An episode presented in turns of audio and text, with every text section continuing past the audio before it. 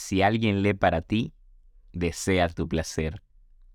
Es un acto de amor y un armisticio en medio de los combates de la vida. Amor a primera vista, de Vislava.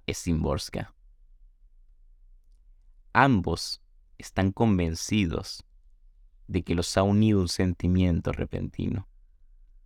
Es hermosa esa seguridad, pero la inseguridad es más hermosa. Imaginan que como antes no se conocían, no había sucedido nada entre ellos.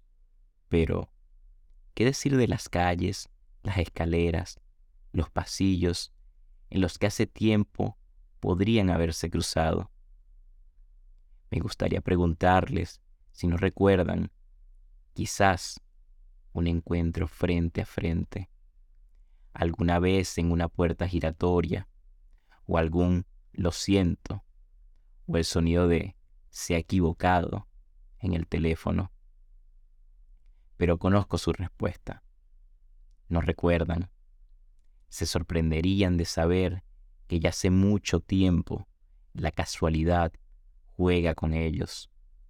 Una casualidad no del todo preparada para convertirse en su destino, que los acercaba y alejaba, que se interponía en su camino y que conteniendo la risa se apartaba a un lado.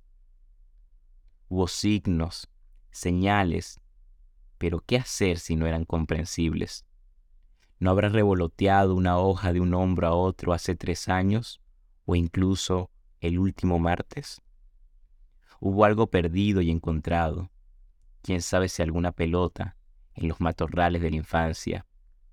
Hubo picaportes y timbres en los que un tacto se sobrepuso a otro tacto. Maletas, una junto a otra en una consigna. Quizás una cierta noche, el mismo sueño desaparecido inmediatamente después de despertar.